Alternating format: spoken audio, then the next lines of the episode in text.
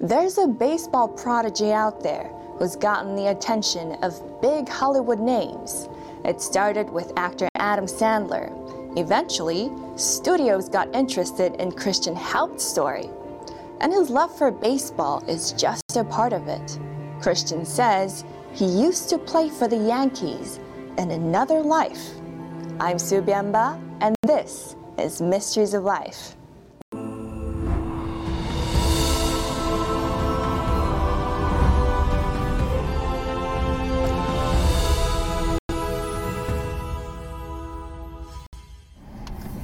I've come across many topics and stories that some may find hard to believe.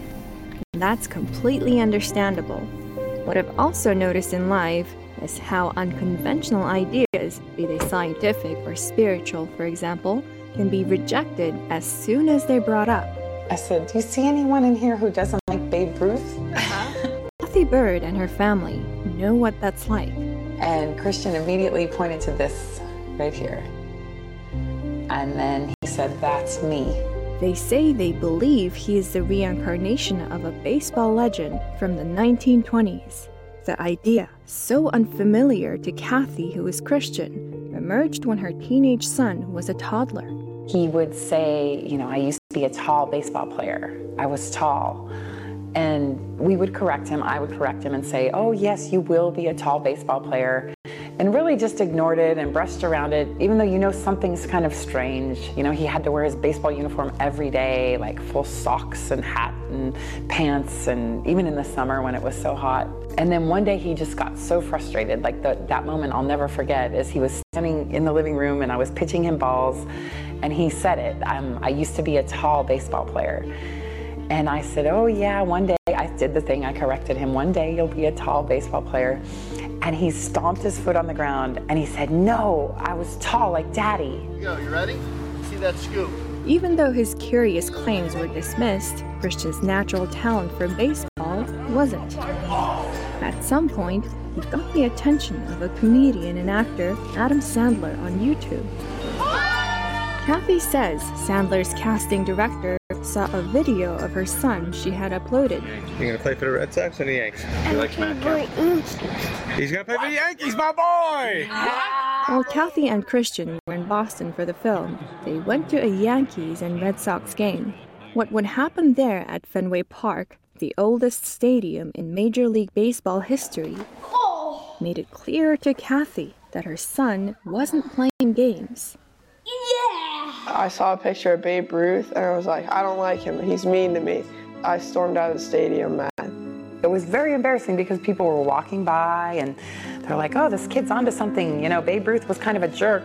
I was laughing. I'm kind of like hiding my face. but really, it, these moments, they seem funny and silly, but he was so emotionally charged by these memories. Like, we actually had to leave the stadium, even though we had tickets to see the game. He just was very upset. Do you remember what what you remembered when you were little? I actually don't, cause uh, like it kind of like faded away once I started turning like six and seven. I just lost like all train of memory from it. And as he explored the world of baseball, Kathy, putting two and two together, started to open up, embarking on a spiritual exploration to understand what her son was experiencing.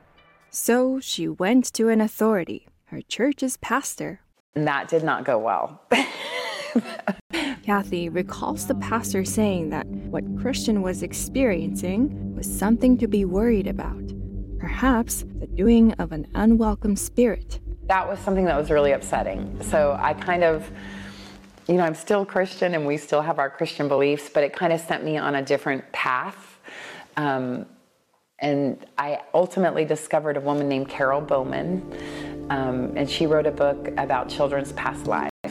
And once I started seeing the patterns, and in her book, she describes, like, you know, when children are sharing these memories, oftentimes it's right before bed, right after they wake up. But once I found Carol, she was the one who kind of guided me. And she said, you know, just ask questions, like listen, ask questions, no leading questions.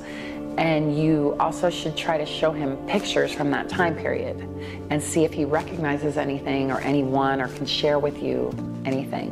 who Christian may have been in a past life was still a mystery to Kathy at this point. Following past life therapist Carol Bowman's advice, set off the journey of discovery. So, this photo was the first photo I showed Christian after he had told us many things about being a tall baseball player in the 1920s when they were taking trains. So, I found this picture of the 1927 Yankees. Uh-huh. And I asked Christian, Do you see anyone in here who doesn't like Babe Ruth?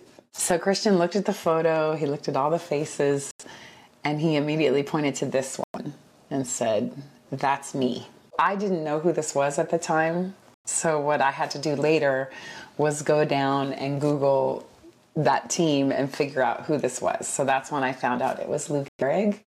Baseball Hall of Famer Lou Gehrig, the man who set baseball's original Iron Man streak of 2,130 games played in a row.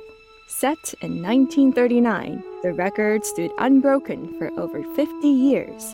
Gehrig, a fellow Yankee to Babe Ruth, is considered a legend. But Gehrig's history is bittersweet. He announced his retirement after being diagnosed with ALS, a disease that harms the nervous system. The following words of Lou Gehrig would be mythologized in baseball history. So I close in saying that I might have been given a bad break but I've got an awful lot to live for. In 1941, Gehrig succumbed to what we now call Lou Gehrig's disease. This is the Hall of Famer that Christian says he used to be. After he had pointed to Gehrig in that picture, Kathy says she followed Bowman's advice, kept calm, and pulled out more old pictures of the Yankees. He pointed to the same player, she says, every time.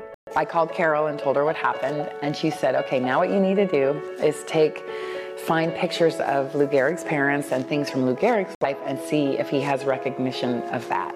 One of my favorite pictures is this right here. Mm. Um, and this is Lou Gehrig and his mother. Wow. Yeah, when he was a teenager.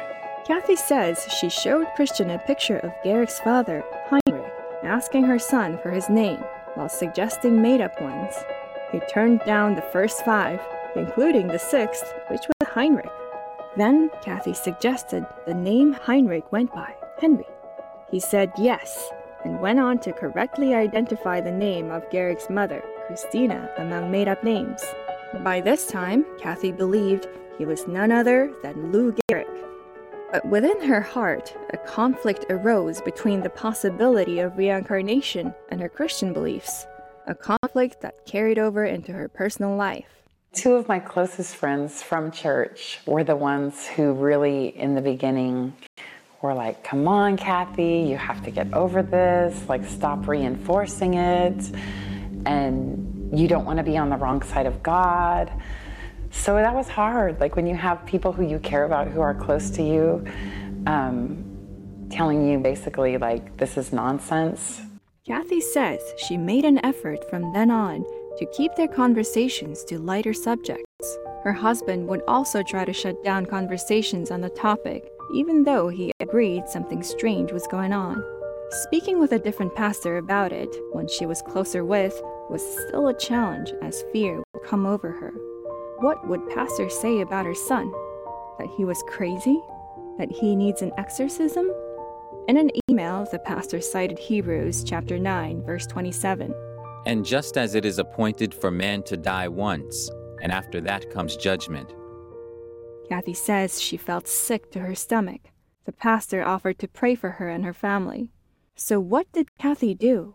There's a quote by Mark Twain that I love where he says, It's not what we don't know that gets us in trouble, it's what we know for sure that just ain't so. Her research, what she found about reincarnation, including its presence in early Christianity, would lead her to the next phase of her spiritual journey. Were the concepts of reincarnation or past lives always rejected in Christianity? Before going into that, the definition of reincarnation, put broadly, it's the process of a soul's rebirth in another body upon death. The new body could be human, animal, and even something from a hellish or heavenly realm. By that definition, if one believes that a soul can be reborn as something higher than human, going to a heaven and obtaining a heavenly body, for example, then their belief could be considered a kind of reincarnation. The Christian religion, for the most part, rejects the concept of reincarnation today. Emphasis on religion, as about a third of Christian adults believe in reincarnation. That's according to a 2021 Pew Research poll. And in early Christianity, teachings were more diverse than they are today. Take Christian theologian Origen of Alexandria, considered a church father by some, He's been described as one of Christianity's most influential and most controversial minds, and he's said to have believed in reincarnation in some form, but this is debated. Let's look at one of his works called On the First Principles, which is considered the first systematic text on Christian theology. In it, he explains why he believes that all spirits begin in oneness with God, but fall to different positions and bodies of existence according to their merit. But another way, spirits can fall to become angels, humans, demons, etc., based on their level of merit. But the fallen can ascend to higher orders of existence, he says. In a lecture on Origen's work and his belief in universal salvation, Professor Charles Stang of Harvard Divinity School said the following in 2019 The transformation from flesh to fire must be free, Origen thought, and thus it will take a long, long time many, many lifetimes, and perhaps successive worlds. In other words, reincarnation. But like we mentioned, debated. It. Professor Peter Martens of St. Louis University told us that Origen explicitly rejects reincarnation, but believes that after we die, the soul continues its education elsewhere. A number of Origen's teachings were officially condemned as heretical by the Eastern Orthodox and Catholic Church in 553 AD, about 300 years after his death. Even before Origen's time, reincarnation was present in the Western world. Closer to Christian's case, Plato's dialogues had discussed rebirth among humans. In Meno, one of his dialogues, Socrates makes this argument the soul is immortal and often born. In Phaedo, another of his dialogues, Socrates discusses the soul's cycle of reincarnation. If it is pure when it gets free and drags nothing of the body with it, it goes away into the unseen, which is like itself, the divine and immortal and wise. But if it leaves the body polluted and unpurified, such a soul with this on board is weighed down and dragged back into the visible world. Socrates even says it's likely the gluttonous and violent who haven't taken heed to their ways enter the bodies of animals. The potential rebirth as an animal is an Eastern belief as well. Now, modern science is taking the possibility of reincarnation seriously. In a previous episode, we interviewed Carol Bowman, the past life therapist who offered Kathy advice. She referenced Ian Stevenson, the founder of the University of Virginia's Division of Perceptual Studies, the department that researches reincarnation. And one of the patterns that he saw is that children most often remember their deaths when they talk about past life memories, usually up until about the age of five or seven, and then the memories tend to fade. And this is universal across cultures. And family is where they believe in reincarnation and don't believe in reincarnation. So it's a natural phenomenon. And quite often, children remembered how they died, and most of these deaths were traumatic. So, again, that idea of PTSD traveling from one life to another showed up, and children would often have phobias relating to the way they died. Christian said that he started losing his memories of being Lou Gehrig when he was six or seven. Stevenson's division, formed over 50 years ago, still researches reincarnation today. In 2020, its director, Dr. Jim Tucker, said that they've studied over 2,500 past life cases in children, and that about two thirds of them were solved. A case is considered solved when the child's description of specific past life details, such as location, match a real location and the people who had lived there. Through her work as a past life therapist, Bowman guides patients through what they believe are emotionally charged past life memories. By doing this, she says patients can be healed of their trauma by making sense of their past. Having done her research on reincarnation, Kathy slowly began to forgive herself for going beyond the Christian beliefs she had at that time. She says this unleashed a new sense of freedom in her, eventually contacting Dr. Tucker from the University of Virginia, a life event that would push her spiritual thinking even further.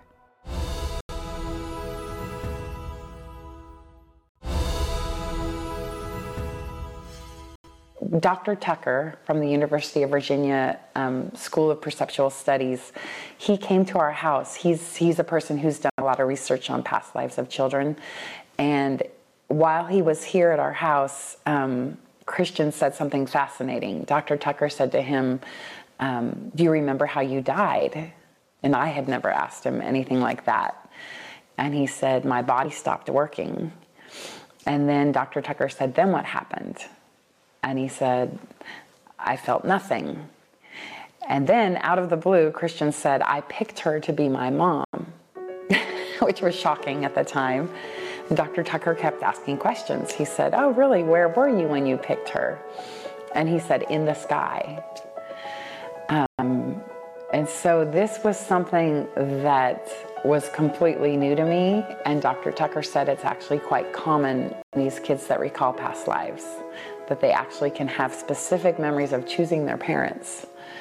Um, so that kind of led me on another path because at some point, Christian had indicated to Kathy that she wasn't just his mother in this life. When Christian originally gave us his past life memories and then told me that this was me when he saw this photo. When Dr. Tucker was here, it really kind of opened my eyes. What if there's something to this? So I went and I did a past life regression, which again is not a Christian thing to do necessarily, right? I had some guilt around going under a hypnotic state and accessing this, but it was really the most fascinating experience of my life. Um, I have the transcripts. So that to me was really where the proof came through. What happened through these regressions is some information came through about the life of Lou Gehrig's mother. Her name was Mom Gehrig. She was a great woman, a great supporter of baseball, um, just a great, great person. And through my regressions, it came through that she had some items that she had shared with a family, like a charm bracelet, a watch that Lou Gehrig had given her. So I went on a journey to find these people. It involved going to Cooperstown, New York, to the Hall of Fame Museum, going through piles of documents about Lou Gehrig's life just to find this family. Um, I tracked down this little boy I had seen in my past life regression as a 10 year old um, that Lou Gehrig's mother was living with and had given this watch to. Um, I found the family they had also donated items to the Hall of Fame Museum. And I went, and it was awkward at first to to go out and try to meet them and say, "Hey, do you have Lou Gehrig's watch?" but but um, we did meet, and he was a 73 year old pastor, and he had this watch that I had seen her give to him as a child. And he was able to confirm all the details of my past life regression that Lou Gehrig's mother lived with them. We went and saw the house that I saw in the regression, it was exactly as I saw it. That pastor she met was Reverend Ken Steigler, who referred to Lou's mom as Mom Gehrig. Convinced of it all, Kathy would go on to make one of the biggest decisions of her life keep this to themselves or write a book about her family's experience. A book that could be read by anyone their friends, their family members, and fellow Christians, opening their lives to potential criticism, widespread condemnation, and spiritual discrimination.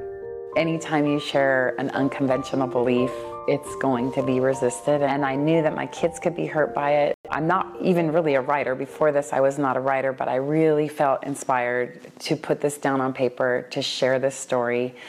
I thought in some way, like this was a gift that was given to us, and it was our job and our duty to share it. It was published in 2019 The Boy Who Knew Too Much, an astounding true story of a young boy's past life memories. I think um, my kids now really get it too that the reason we're sharing the story is for a higher purpose to give people hope and faith in the belief that our souls survive death. Um, and just really to bring more love and compassion into the world and compassion for people who are different than ourselves, knowing that that could be us. There it is. In contrast to her previous experiences with pastors, Kathy found a warm and intrigued heart in Reverend Steigler when she shared her family story. This is fascinating. I do not believe in reincarnation due to my faith, but I do believe this is an example of wisdom and knowledge that cannot come from rational experience. It is information that comes from being in the flow of the channel of God. This wisdom and knowledge is allowed by the Lord. It was very freeing to me, like to have him believe and not say it was an unwelcome spirit or that my child was possessed.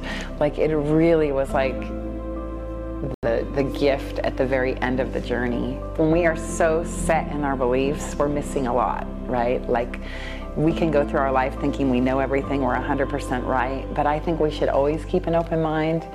And I think that near death experiences, children with past lives, things that give us insights into the mystery of life are there for us. These gems are there for us. I don't resent, like, you know, the church not believing because really people are, you know, a product of their beliefs. And, and now when I share the story, I'm very cognizant of that. And I, I don't want to violate anyone else's beliefs, but just share our story. Yeah, and so Christian's going to be, he's, he's even going to be playing baseball at a Christian high school. I think for Christian, it's, it's been quite a process. Like he was thrust into the spotlight at a young age because he was on YouTube. Then came the book. Um, but he stayed very grounded through this whole process because he, he really has a passion for baseball. Baseball is his life. We, every weekend we're at tournaments. He's getting ready to go to high school and play high school baseball. Um, and I think it's kept him grounded. He has close friends near him. So I think the criticism or any kind of bullying he's received has really just made him stronger and without getting bitter, without getting angry, and just having a sense of humor. I think that's the most important thing is just to really stay grounded, keep your people close to you, and, and have a sense of humor in life as well. What message do you have to parents who, who might be going through the same thing? To parents, yeah, you know, I share with parents now what Carol taught me is just to be very open minded, to listen, not to project. If you ask questions, just open ended questions, not leading questions. One of the great things about writing the book um, is that I do have parents and people reach out to me a lot with similar stories. And I think that's something too that's really validated Christian is knowing that he's not the only one. Like your story is special, but not unique. you know, so um, I think that's really been a blessing to hear these other stories too, and it's it's very fascinating, and just to see other parents validating their kids' stories because they heard our story is really a lovely thing. Your mom supported you a lot throughout this whole process and Yeah. she didn't just ignore you. She acknowledged you and made sure that your experiences were valid and real. What do you feel about this? I do know that a lot of other people, that's what the parents will do. Like, they'll just be like, oh, yeah, it's just like a dream or something. But she took it seriously, and I appreciate that. What are you doing now with baseball? Uh, I'm playing a tra- on a travel team in Huntington Beach, and I'm just going to keep continuing playing. And I just hope I can make it to the MLB one day. That might just be a historic day in baseball for those who believe in their story, the day Lou Gehrig returns to the major leagues. After hearing Christian and Kathy's story, I see how coming to explore new spiritual beliefs can be difficult for many, even painful. How fear and guilt can prevent one from being their authentic self, and how these negative feelings can come from within ourselves and the world around us. In spite of it all, Kathy followed her conscience, and in the end, attained a new understanding of love, lifetimes in the making. It's been great having you with us. We've still got big questions, so we hope to see you next time on Mysteries of Life.